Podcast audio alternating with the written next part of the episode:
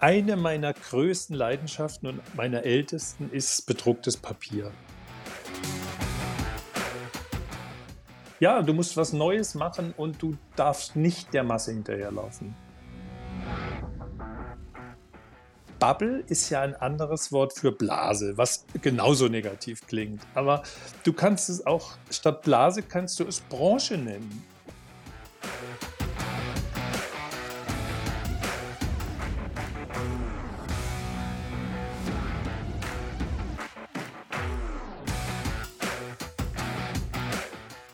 Unser heutiger Gast, liebe Hörer von Satzzeichen, der könnte auf den ersten Blick für einen Trugschluss sorgen. Nämlich für den, dass man sich denkt, naja, der Mann hat einen Branchendienst gegründet und in diesem Branchendienst, da geht es hauptsächlich um Medienjournalismus, Kommunikation und Marketing und weil Menschen aus dieser Branche allgemein als naja, möglicherweise nicht ganz uneitel gelten, dann mögen sie es doch sehr, wenn sich alles um sie dreht.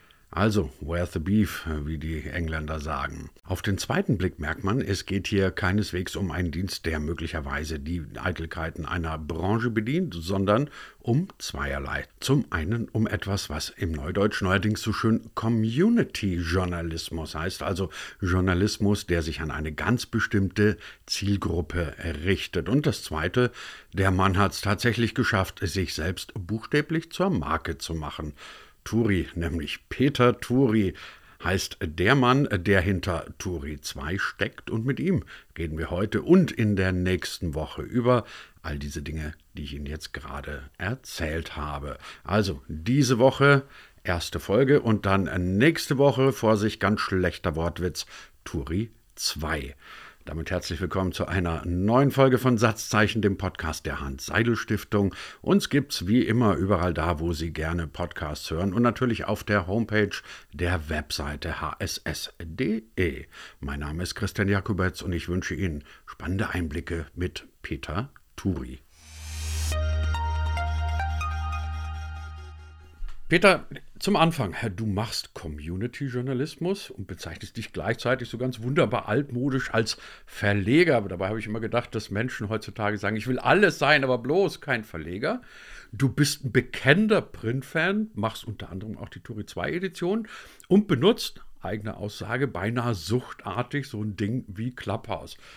Kannst du es nachvollziehen, dass es Menschen gibt, die sagen, was will er denn jetzt eigentlich, der Turi? Und was ist er denn jetzt? Ein Konservativer oder ein Vertreter der neuen digitalen Zeiten? Klar, ich habe äh, für fast alle menschlichen Regungen Verständnis und auch wenn jemand nicht gleich alles versteht, ich versuche es mal zu erklären. Also eine meiner größten Leidenschaften und meiner ältesten ist bedrucktes Papier. Ich bin einfach Baujahr 1961, bin mit Papier groß geworden und habe auch noch die goldenen Zeiten von bedrucktem Papier erlebt und freue mich einfach, äh, habe früher selbst Printmedien gemacht und wollte einfach 2018, 2015, sorry, nach acht Jahren als rein digitaler Newslettermacher, Dienstleister zurück zu meinen Wurzeln. Und die Wurzeln sind nun mal ähm, Print. Und deswegen haben wir gesagt, wir sind online schneller, vielleicht der schnellste Branchendienst. Jetzt wollen wir mit der gedruckten Turi 2 Edition, ist ja auch schon ein altmodisches Wort, Edition, das heißt nicht Edition, sollte, also diese Turi 2 Edition sollte dann der langsamste und schönste Branchendienst der Welt werden und damit äh, gelegentlich Meinungsmachern gedruckte Inspiration bieten. Kann es sein, dass du gerne in Gegenbewegungen denkst? Also du hast ja den Newsletter damals, da kommen wir gleich noch drauf, gegründet, unter anderem mit der Intention, das ist der schnellste Branchendienst der Welt. Du bist ein paar Stunden vor allen anderen aufgestanden und wenn dann irgendjemand um sieben oder acht an seinen Schreibtisch kam, dann hatte der Herr Turi schon alles zusammengetragen. Danach sagst du, in der Zeit, als auf einmal Schnelligkeit zu einem Wert wurde, ich hätte es jetzt gerne ein bisschen langsamer. Was ich im Übrigen auch noch spannend finde, gestern noch gelesen vom ähm, Reuters-Institut, die üblichen Voraussagen für 2022 und da stand dann drin, Newsletter sind das große, große Ding des, des Jahres. Da kannst ja du eigentlich nur müde drüber grinsen, weil das hast du schon vor 15 Jahren gemacht. Ja, wir, wir haben sogar den allerersten Morgen-Newsletter gemacht. Und wir sogar jetzt falsch in dem Fall, weil das habe wirklich ich gemacht. Ich bin morgens um fünf aufgestanden, habe fünf Tageszeitungen aus dem Briefkasten gefischt, äh, habe äh, Stoff gesucht und habe dann um acht, halb neun damals äh, an die Journalisten, die alle ausgeschlafen hatten, äh, diesen einfach eine Sammlung von äh, Links mit ein paar Sätzen davor verschickt. Und äh, ja, du musst was Neues machen und du darfst nicht der Masse hinterherlaufen. Also, weil wenn 80 Prozent in eine Richtung laufen, dann sind die 20 Prozent immer noch ein schöner Markt. Also, wenn jetzt äh, sozusagen der General Generaltrend ist weg von Print. Äh, die Magazine werden immer dünner, die Werbefinanzierung bricht zusammen.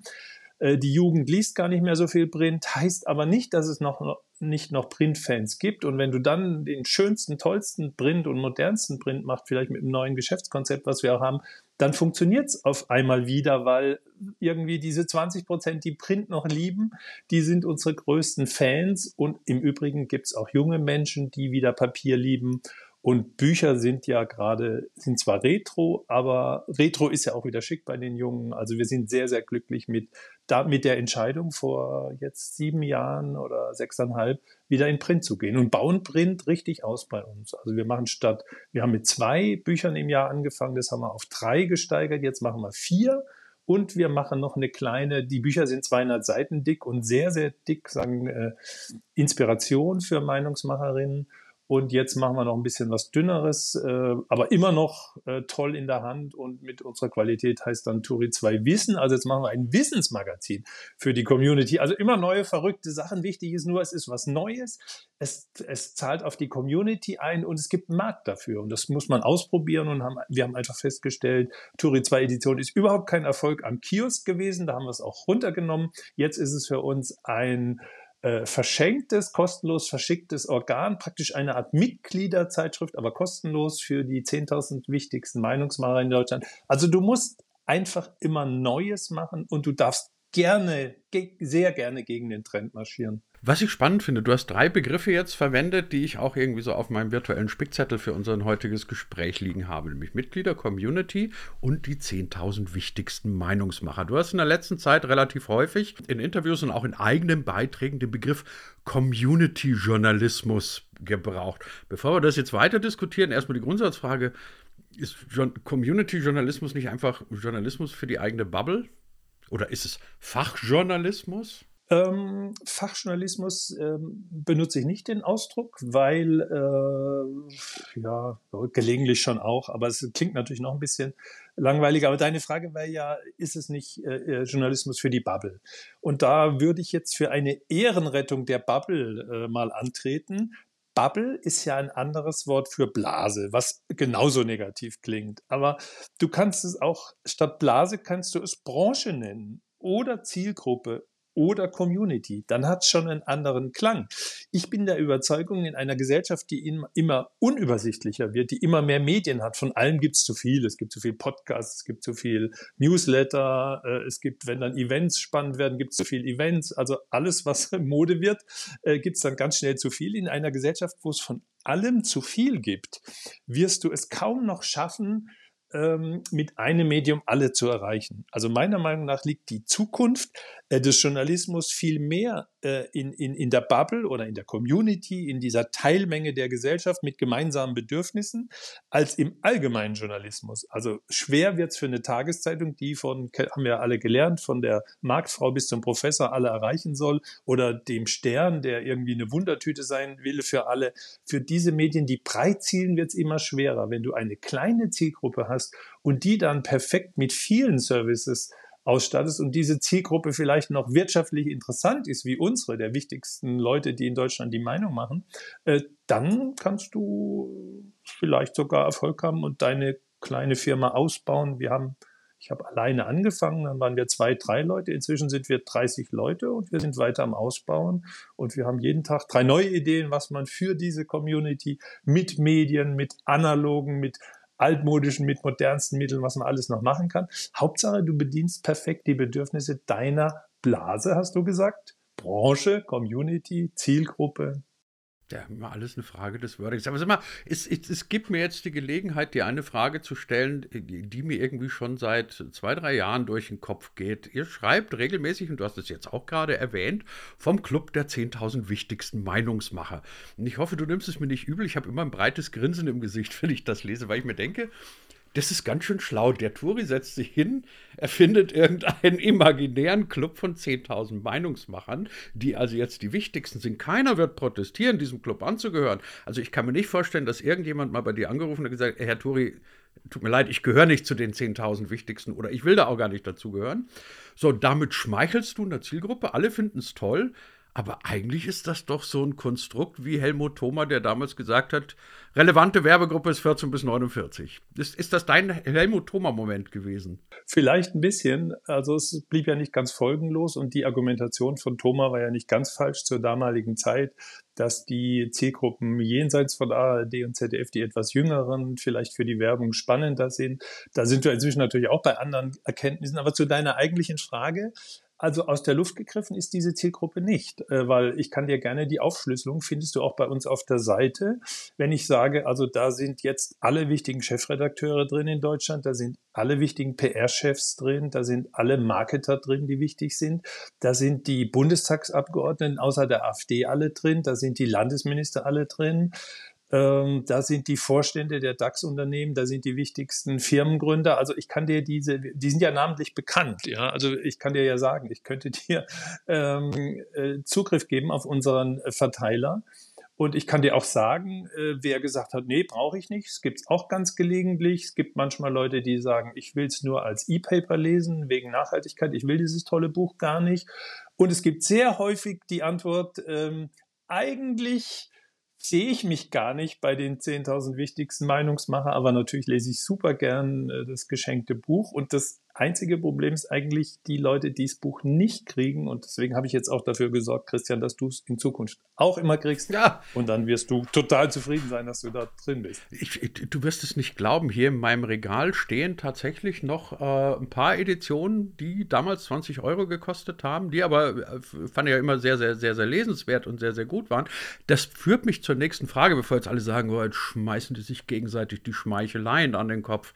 Wie weit kann es sein, dass du deine journalistische Unabhängigkeit oder auch die Fähigkeit, einfach mal so richtig drauf zu hauen, verlierst, wenn du es jetzt auf einmal mit einem Club zu tun hast, die sich alle, die alle wichtig sind, die sich alle gegenseitig toll finden. Also du wirst ja, du kannst ja deiner eigenen Community eigentlich nicht sagen, Leute, ihr macht aber irgendwas falsch. Also, lange Rede, kurzer Sinn. Kannst du das oder ist es überhaupt die Intention vom, vom Community-Journalismus, jetzt zum Beispiel Tori 2, zu sagen, wir wollen da aber auch mal so richtig investigativ oder kritisch rangehen? Ja, das ist natürlich eine sehr gute Frage. Äh, ich sag mal, das letzte, ich schreibe keine Porträts mehr in der Tori 2 Edition. Ich mache nur noch Interviews. Warum? Gerhard Schröder ich habe jetzt ein Interview mit Gerhard Schröder gehabt. Äh, da ist natürlich die Kunst, erstmal das Interview zu kriegen, dann ihn dazu zu kriegen, dass er mit uns in ein Museum geht. Wir haben ganz tolle Fotos gemacht. Also diese zwei Stunden zu kriegen ist erstmal die Kunst. Äh, dann habe ich aber bei den Fragen, habe ich rumgeschickt, bei meiner Redaktion machen wir immer. Und jetzt der Vorteil, Fragen kannst du alles. Ne? Ich habe nach Putin gefragt und so weiter. Und jeder, ob er jetzt Schröder mag oder nicht, hat am Ende gesagt, ja, das ist, da habe ich Neues über Schröder erfahren in dem Interview. Hätte ich jetzt ein Porträt geschrieben über Schröder hätte ich ein gewisses Urteil abgeben müssen. Also ein wirklich gutes Porträt hat auch eine Haltung dazu. Das letzte Porträt, was ich in der Turi 2 Edition geschrieben habe, habe hab ich in der Turi 2 Edition Nummer 1 geschrieben über Sebastian Turner, den ich sehr gut kenne, fast ein bisschen befreundet bin. Dann habe ich absolut die Wahrheit hingeschrieben, dass er ein geiziger Schwabe ist im Kern und habe auch Beglückwunsch gekriegt von Leuten, die ihn kennen und sagen, genau das ist er, unser Sebastian. Aber Sebastian war natürlich nicht so happy drüber und ich habe auch nie wieder eine Anzeige gekriegt oder ich habe überhaupt nie eine Anzeige gekriegt vom Tagesspiegel. Dann hat er gesagt, dann beweise ich dir jetzt, dass ich so ein, so ein geiziger Schwabe bin und hat nie irgendwas geschaltet. Und da habe ich gemerkt, also wenn ich Porträts schreibe, ist es doch schwierig. Man kennt sehr viele Leute inzwischen. Ähm, und deswegen habe ich persönlich mich darauf verlegt, dass ich sage, ähm, äh, ich schreibe, ich mache Interviews, wir stellen Fragen, wir stellen auch kritische Fragen, aber die Antwort müssen die Interviewten geben. Das heißt, am Ende habe ich gar nicht mehr den Anspruch, dass ich die draufhaue, dass ich die Weisheit habe. Das hängt zusammen mit Community-Journalismus, dass ich sage, es ist heutzutage für mich nicht die Rolle des Journalisten, äh, eine Meinung zu haben, sondern es ist die Rolle ein Programm zu machen, ein Bühnenprogramm oder ein Community-Programm, wo jeder sich selber seins denken kann. Komm, und jetzt machen wir mal noch ein bisschen die alten motzenden Männer. Es gibt ja auch so wenig Leute, die wirklich gute Porträts schreiben. Das war doch früher ganz anders, oder? So, Klammer auf, das war ironisch gemeint, Klammer zu. Wenn zwei ältere Herren sich treffen, müssen sie ja zwangsweise ein bisschen darüber jammern, dass früher alles besser war, oder? Ich, ich finde, ein gutes Porträt zu schreiben mhm. ist ja auch wirklich richtig große Kunst. Muss man nicht. Also es gibt Leute, die gesagt haben, es ist schade, dass du keine Porträts mehr schreibst. Aber ich weiß, wenn du ein richtig gutes Porträt schreibst, dann hinterlässt du halt manchmal äh, Trümmer. Also äh, und das will ich jetzt natürlich nicht mehr. Deswegen schreibe ich keine Porträts mehr. Aber ich sag mal, in meinem Leben, ich bin jetzt 60, bin ich auch dazu gekommen, dass ich sage, ähm, das Negative hilft auch nicht so viel weiter. Ja, also was hat den Sebastian gestört an dem ähm, an dem Porträt eine Szene, wo ich beschreibe, dass er sich nicht ins Wasser traut und sagt, er hat sich schon Gedanken gemacht, wenn er da jetzt rausschwimmt. Er hat ja Verantwortung und wenn er dann einen Herzinfarkt kriegt, dann fehlt er ja der Familie und der Firma. Und habe das dann halt so beschrieben, also so ein bisschen despektierlich. Und dann hat er, gesagt, oh, wie konntest du das beschreiben? Ich dachte, du warst privat da in dem Moment. Äh. Also das, das sind so Dinge. Äh, ich bin natürlich jetzt inzwischen für, für, für Medienunternehmer so, so ein Kollege, ja, also so ein anderer Medienunternehmer. Und ich möchte auch nicht zu den Zeiten zurück, wo die Leute so zusammengezuckt sind, wenn ich auf einer Party zwischen sie trat und sagten, Vorsicht, Presse! Äh, was schreibt der Turi wieder? Oh, also du darfst jetzt nicht sagen, weil da steht der Turi, als ob ich den ganzen Tag alles schreiben würde, was ich weiß. Ich schreibe nicht ein Zehntel von dem, was ich weiß, selbstverständlich über die Branche. Ähm, das hat aber auch Günter Kress schon so gemacht, der früher mal einen legendären Branchendienst gemacht hat, bei dem ich gelernt habe, 1996, 95, 96. Also ich persönlich definiere halt die Aufgabe des Journalisten für mich nicht, also dass ich jetzt die Leichen im Keller finde oder dass ich äh, Menschen beurteile äh, in Kommentaren. Davon habe ich mich einfach verabschiedet. Ich versuche Leute auf die Bühne zu bringen, die dürfen dann auch draufhauen. Äh, also wenn du die Interviews liest in der Edition oder die Gastkommentare, da ist schon fundierte Meinung drin, aber ich achte nur darauf, dass sozusagen der Darsteller auf der Bühne authentisch rüberkommt und dass es unlangweilig ist, dass die Mischung stimmt, dass was für Junge ist, für Alte, für Linke, für Rechte, für Frauen, für Männer, für analoge, für digitale. Also ich mache nur die Mischung. Also ich bin, wenn du willst, so ein Bühnenbetreiber, der eher das Programm festlegt, aber nicht der Meinung ist, dass er jetzt da selber auf der Bühne ständig stehen muss und singen. Der Bühnenbild, schönes Bild, der nicht auf der Bühne steht und singt. Ähm, das führt uns ja ein bisschen zu der Frage nach dem Geschäftsmodell von Turi 2, von dem, was ihr macht. Ähm, du hast vorhin erzählt, diese Geschichte, die Turi 2 Edition an den Kiosk zu bringen, hat nicht so wahnsinnig gut funktioniert. Du hast äh, in einem Beitrag vor kurzem auch mal gesagt, der klassische Paid Content, auf den ja immer noch gerade viele klassische journalistische Unternehmen setzen, der würde auch nicht so richtig funktionieren. Bleibt die Frage, was funktioniert denn dann, lieber Peter? Ja, ich meine, du verfolgst der Turi 2. Also soll ich mich jetzt selber loben? Ja, seit also, 15 also, Jahren. Ja. ja, ja sag mal, aus deiner Sicht, was funktioniert denn? Also was nutzt du von uns und was denkst du, wie wir es finanzieren? So, und das war sie dann auch schon, unsere erste Folge des Zweiteilers von Satzzeichen mit Peter Turi. Und das hier hören Sie in der kommenden Woche.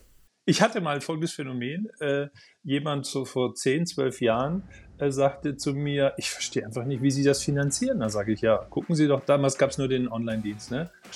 über die Anzeigen. Da sagte der, Sie haben doch keine Anzeigen. Dann sage ich, wir sind voll mit Anzeigen. Schauen Sie doch mal. Ich freue mich auf Sie. Bis dahin, Teil 2 mit Peter Turi, kommende Woche.